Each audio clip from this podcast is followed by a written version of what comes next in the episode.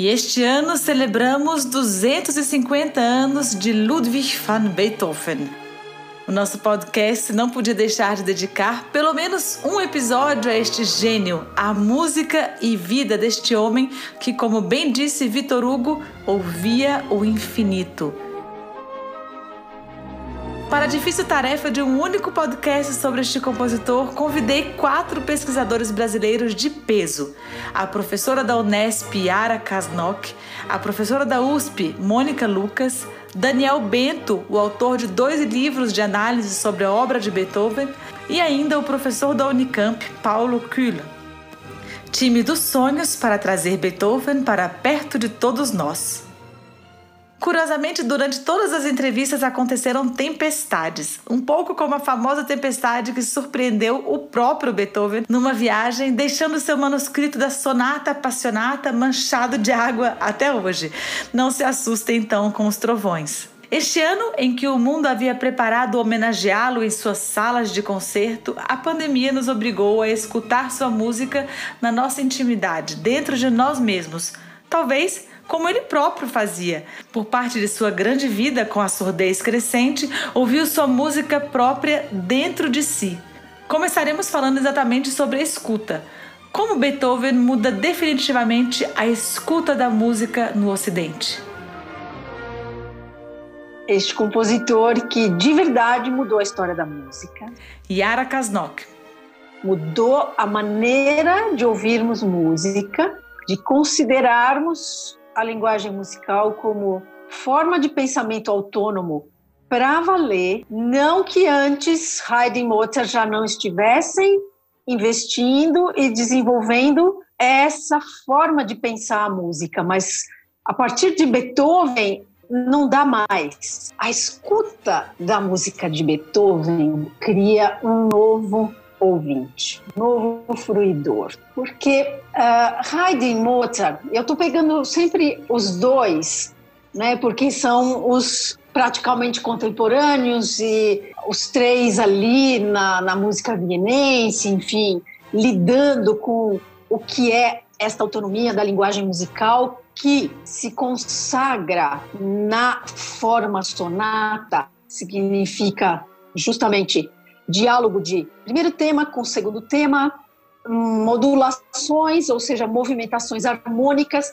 Ali tem um diálogo entre ideias puramente musicais que não vão fazer mais referência a uma dança, a uma oração. Então, todos os elementos extra-musicais não, não são mais necessários quando você está diante, por exemplo, de uma sinfonia clássica que tem justamente esta estrutura de forma sonata. É, um ouvinte que ainda precisa, vamos dizer, de uma referência extra musical, seja de um descritivismo barroco, de natureza ou de sentimentos, ou se ele precisa de uma referência de dança ou de hino sacro, ele numa sinfonia clássica, ele vai ter que se virar, vamos dizer, com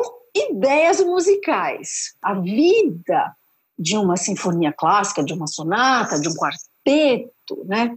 Tá nessa dinâmica e nesta constatação que os sons se garantem como interlocutores de ideias. É, Beethoven, de certa maneira, criou a demanda da análise musical. Daniel Bento. Análise musical, que é você fazer um livro abordando uma obra, você passar um grande tempo se dedicando a entender a obra, e essa ideia de obra como organismo, ou seja, que tem suas forças internas, seu equilíbrio, etc., não que não existisse antes de Beethoven, mas se tornou um, realmente um, um paradigma com ele. Então, o ouvinte vai ser solicitado a prestar muita atenção, né? Não vai poder ficar entrando e saindo se ele quiser entender a obra, claro. Ou conversando, ou certas outras liberdades que em alguns outros repertórios e maneiras de ouvir música também o, barroco tinha, o clássico continua tendo, e mesmo alguma coisa do romântico, né, a plateia romântica ainda vai ter como, entre aspas, uh, insubordinação ou saída do silêncio, né? Porque não é mais, por exemplo, uma fuga em que o tema, que a gente chama sujeito, né, volta volta. Então, assim, não prestei muito atenção no início, não tem problema. Este sujeito, esta ideia principal da fuga, ela volta. É a circularidade. Numa sinfonia, não. Então, é mais exigente? É. Porque se eu perder se eu não ativamente discriminar as ideias principais, eu já fui excluído do discurso, porque o que vai vir adiante depende deste primeiro momento. Então, isto é a autonomia da linguagem musical. Eu consigo pensar, acompanhar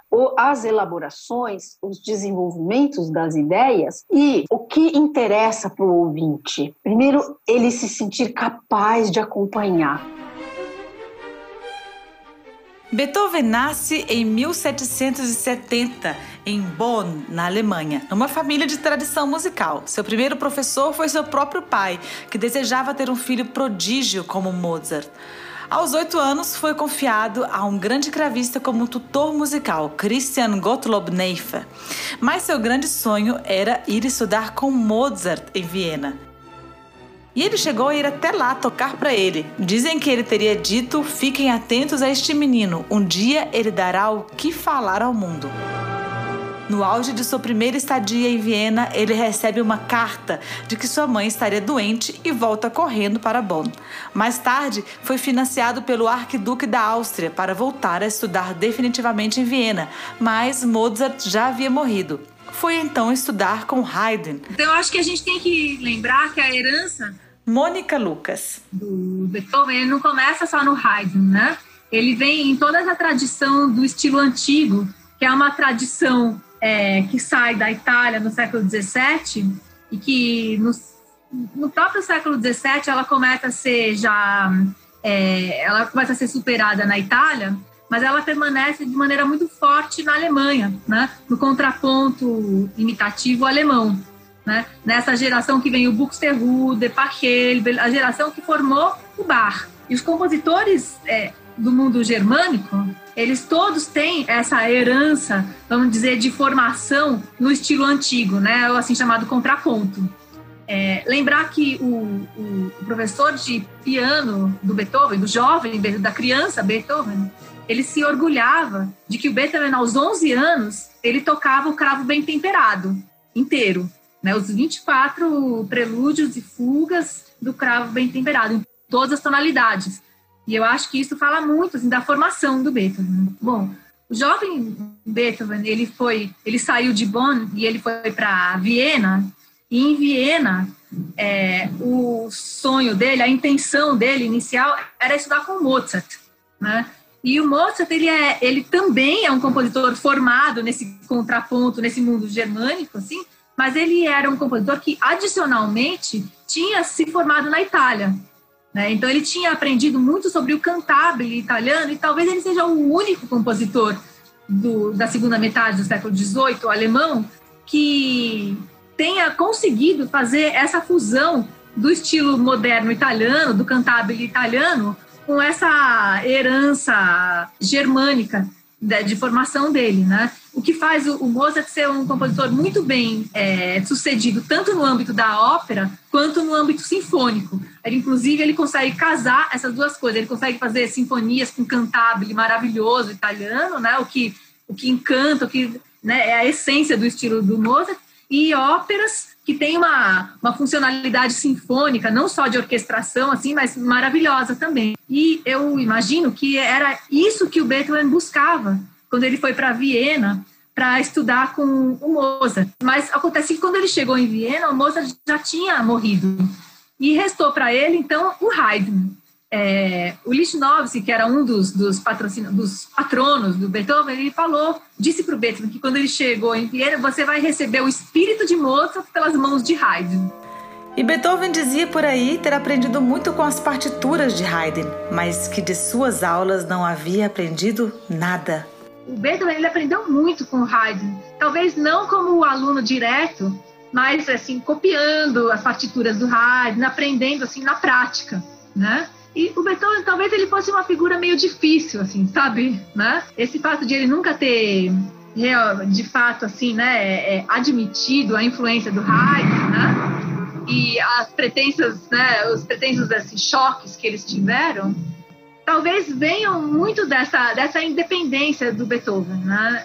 Ele não queria se apegar aos modelos, embora o Haydn seja sem dúvida nenhuma um modelo muito, muito, muito forte é, na formação dele. Ele nunca abandonou essa tradição que, né, da qual o Haydn também é um herdeiro e que ele leva até as últimas consequências. Então tudo é, que já estava lá no Haydn, ele leva assim a potência máxima, que leva compositores que vêm uma geração depois, como por exemplo Schubert, a se perguntar o que, que a gente pode fazer depois de Beethoven. No, no, esse caminho é um caminho que chega até o final, ele leva ao máximo, né? Depois disso, restam outros caminhos, né? Depois do Beethoven, o Schubert, por exemplo, é um compositor mais, ele volta mais para esse cantabile italiano, ele bebe muito mais na fonte do Mozart, né? É um compositor altamente melódico. É interessante você ter, você ter comentado do Haydn, né? Porque isso é muito interessante falar até no aspecto da fase tardia.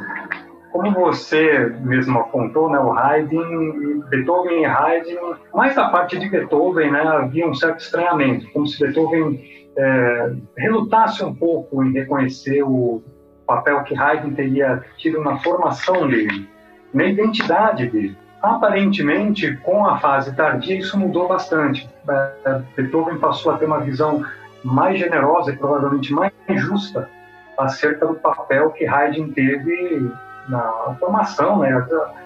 até no estilo é, dele. Né? É, uma coisa que Beethoven demonstra aqui se você examinar Haydn, você vê como eles têm em comum é uma extrema concentração de materiais, de às vezes poucas ideias geradoras que nutrem com frequência não só o movimento, mas a obra inteira. A ideia então dele estudar com Haydn se manteve até um certo ponto, mas claro que não ia dar muito certo.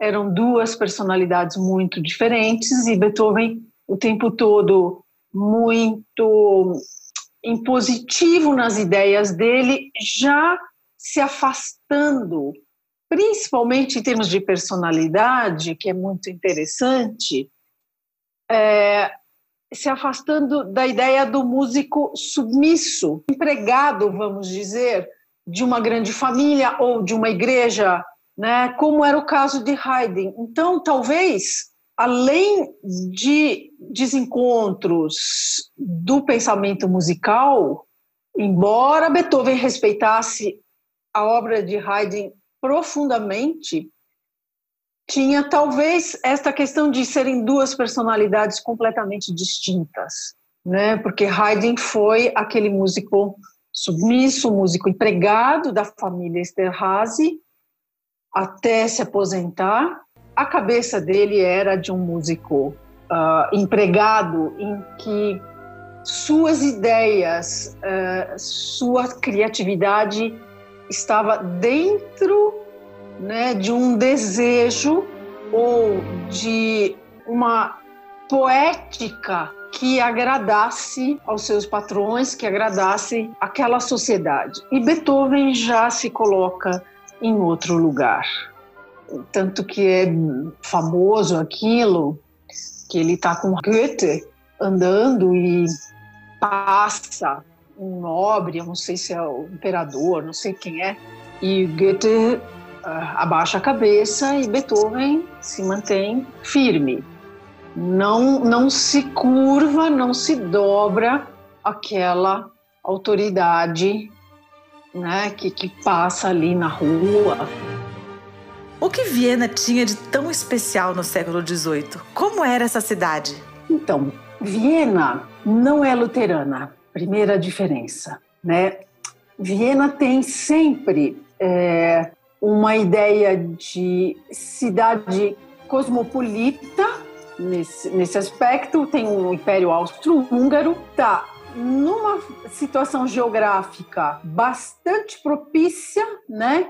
Áustria ali tem a Itália, tem a Alemanha, então tem, claro, Hungria e, e todas as culturas têm uma circulação cultural bastante intensa. Em termos musicais, o catolicismo, de uma certa maneira, não, não se impôs tanto quanto o luteranismo na Alemanha. Isso eu acho que marca uma diferença bastante grande. Então a gente tem que lembrar, quando a gente pensa em Viena, a gente tem que lembrar que é uma corte católica e que essa relação com a Itália é uma relação bem natural, o que não acontece, por exemplo, com o Bach, que vive no âmbito reformado.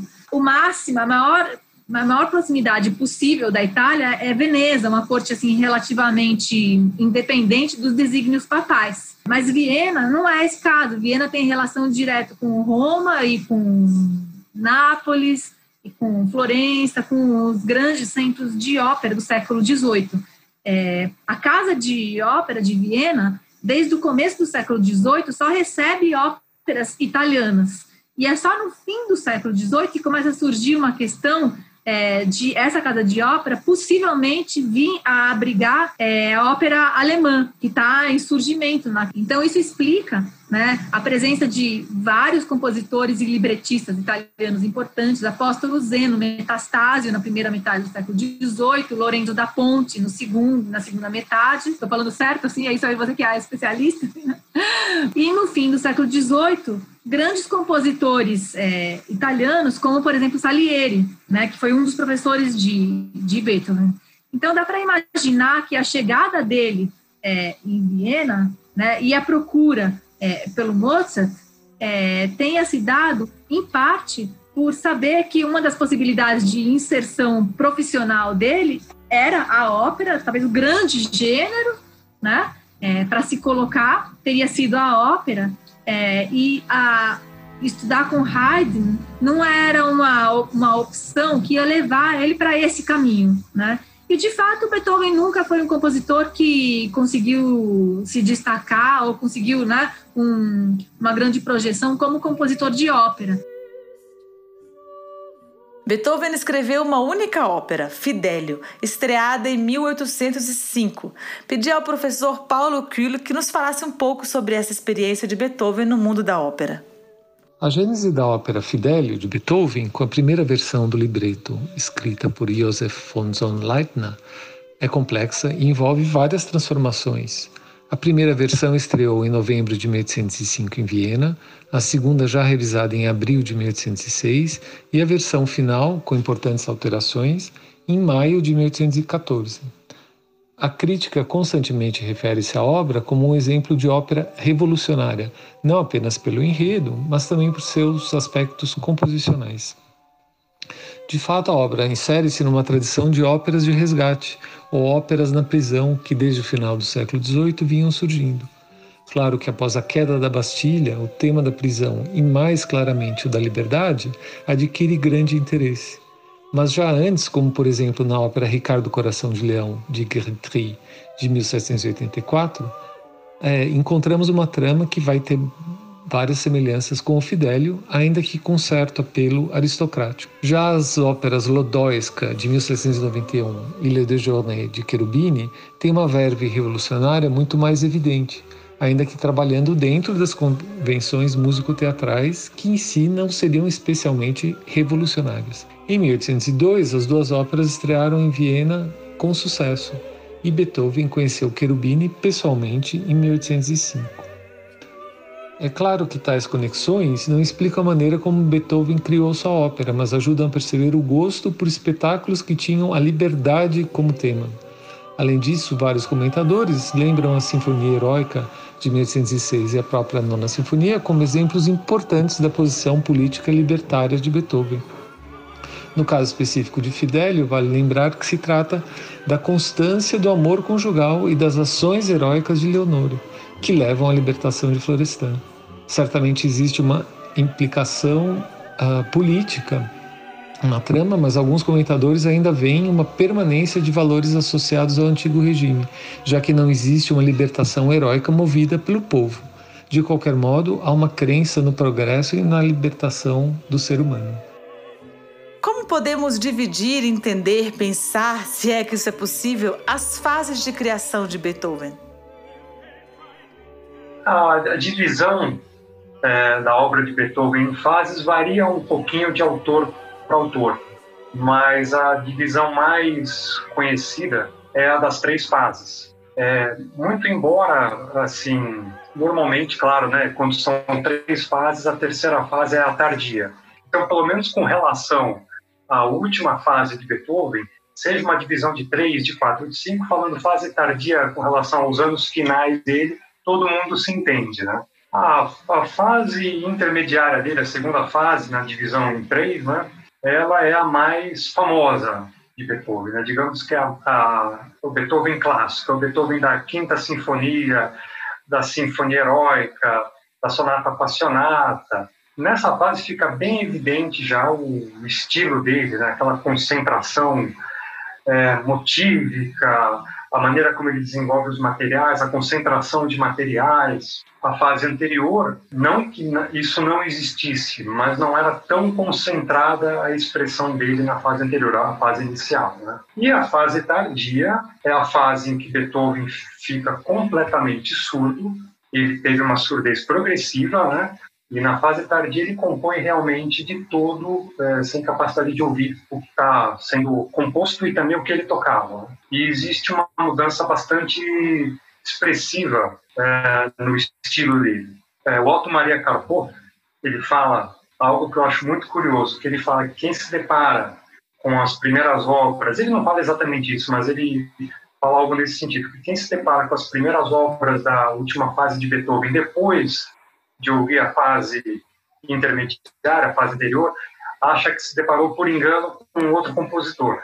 É, bom, a historiografia, ela fala em, em três fases do Beethoven, né? É, a primeira mais ligada aos modelos do Haydn, uma segunda é, em que ele começa a expandir esses modelos e uma terceira em que ele se liberta. É, eu não gosto dessa divisão, assim, eu acho que ela é muito teleológica, né? Ela é uma visão que quer mostrar para a gente o Beethoven que a gente viu no final do século XIX, né? E um compositor ele não é uma coisa, não existe é, história com um sentido único, né? Existem vários sentidos e várias questões, existe adequação ao decoro, existe vários protocolos, situações diferentes, né?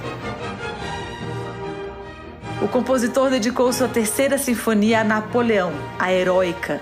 Depois que ele se autocoroou, acabou por apagar a dedicatória e dedicá-la ao príncipe Lobkowitz, em troca de favores.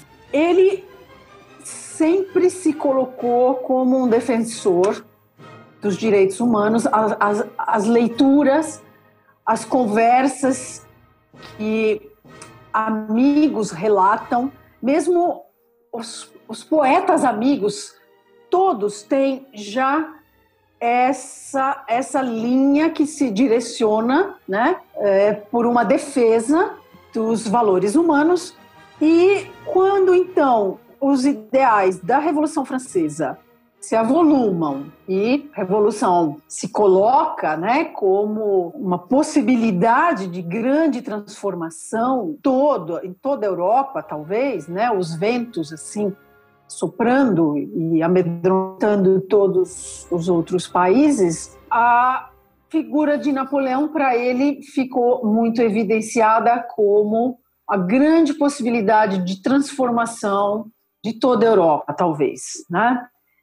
E alguns analistas aproximam as personalidades de Napoleão e Beethoven, porque são dois homens que se fizeram por si, não foram herdeiros, não eram nobres, eram plebeus, saíram do zero e conquistaram pela força própria, pela personalidade. Essa aproximação Beethoven-Napoleão pode ter um fundamento se a gente se lembrar desse, dessa anedota que teria acontecido com Voltaire num dos salões chiquésimos e super badalados né, na França, antes da Revolução Francesa, um nobre teria entrado em uma disputa com ele e ficou muito irado, nem aceitou participar de um duelo, porque não participa de um duelo com um plebeu. E lá pelas tantas, o nobre diz: é, Quem é você? Você não tem nome nenhum para ousar discutir comigo?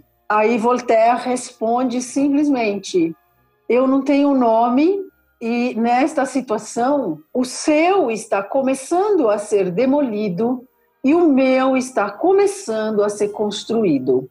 Então, mais ou menos isso. Claro que as palavras foram muito mais bonitas, né? A boca de um filósofo, assim. Mas ali tem atestado muito claro, né? Essa tensão em, é, que, que perpassa toda a situação cultural e estes filósofos, os intelectuais, os artistas se arvorando de um valor que realmente eles tinham e que nobre nenhum ia chegar mais e dizer quem é você. Mas então, voltando a Beethoven e Napoleão, é essa ideia de um homem saído do povo ser capaz de movimentar né, toda uma população, movimentar ideias todas, né? Trazer para ele, por meio da ação, essa ideia de transformação político-social, Beethoven ficou absolutamente encantado. E aí, claro, que Napoleão não vai ser nada do que Beethoven imaginava, ele em 1804 se coroa imperador e nesse ano então Beethoven que tinha dedicado a sinfonia heróica a um grande herói que era Napoleão, fica completamente irado e retira, risca a dedicatória e põe a memória de um grande herói. E essa ideia que ele colocou ele vestiu Napoleão como se Napoleão fosse este personagem libertador. Esta ideia ele não abandona nunca, tanto que a gente vê a figura de Prometeu, né, voltando, voltando, aparecendo na composição beethoveniana, essa força.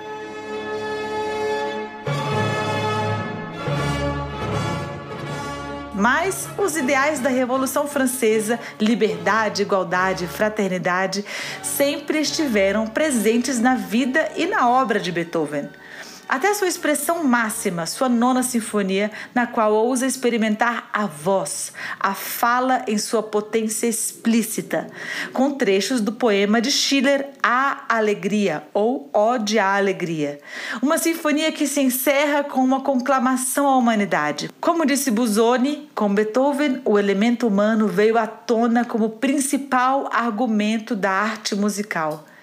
Abracem-se milhões de seres, enviem este beijo para todo mundo. Irmãos, sobre a abóbora estrelada deve morar o Pai amado. Vos prosternais, multidões. Mundo, presentes ao Criador, buscais além da abóbora estrelada. Sobre as estrelas ele deve morar. Então, talvez a gente encontre é, outras ideias de personagens muito fortes até encarnados, vamos dizer, eh, na, na ode à alegria, né, que ele refaz o poema, porque a Ode à Alegria original são 96 estrofes, ele corta, recolhe, acho que 12 ou 13, ele refaz pensando imaginariamente ou visualizando este herói que, como ser humano, Napoleão não foi, mas que ele sabe, que ele vive internamente, ele sabe existir, né? E neste aspecto, porque a voz, né, nessa última sinfonia, sendo que a música vocal é muito muito pouco presente em toda a obra de Beethoven, né? Ele foi a vida inteira um compositor muito voltado para as buscas do instrumento, buscando o máximo que cada instrumento podia dar, né? levando a parte técnica, levando a parte timbrística, assim, de cada, cada instrumento na sua expressividade máxima. E a voz é pouco presente. Então aí você se pergunta por que será, né? Eu sempre me, me coloco a possibilidade que nunca tá, nunca graças a Deus as hipóteses são fechadas né mas assim ele chega num limite também de expressividade no instrumento, no caso a orquestra, que o passo seguinte em direção a essa expressividade só pode ser a voz humana, como se ele tivesse chegado assim no fim da linha, o que eu posso fazer de mais expressivo ainda? Eu preciso da voz humana. E aqui, se pensarmos nessa linha de busca de valores humanos, de liberdade, de afirmação do sujeito autônomo, né, do sujeito que vale pela sua moral, por sua ética, que se constrói, este sujeito tinha que aparecer em carne e osso, dotado de fala nesta nova, neste nova maneira de pensar a sinfonia, né? Ele talvez precisasse da palavra para deixar claro que esta luta pela liberdade precisa precisa ser dita. Agora, a nona sinfonia é uma coisa bem diferente, por conta desses 10 anos, né, de hiato, de experiências, de novo, no piano, grandes experiências no piano. Ele tem, na, na, na nona sinfonia, ele tem uma orquestra muito maior do que todas as outras à disposição e o que ele usa magistralmente.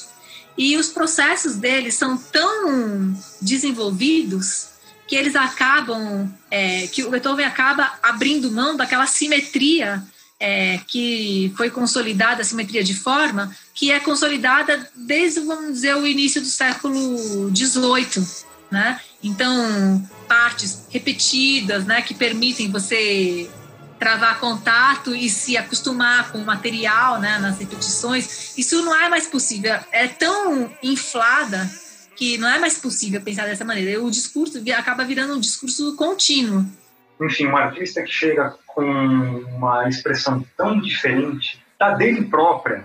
Tudo bem, você reconhece que é Beethoven, mas ao mesmo tempo que você reconhece o que é Beethoven, houve a oitava sinfonia e depois houve a nona. E, e, uma coisa muito bonita é que a melodia da Ode Alegria, entre aspas, é a mais simples. É a mais familiar possível. É aquela melodia que você já achou que tivesse com você, que já tivesse na tua memória há muito tempo, que é aquela que diz o texto, como se fosse assim, uma entoação daquele texto da maneira mais próxima possível daquele ser humano comum que não precisa ser cantor, não precisa nem ter cantado em coro.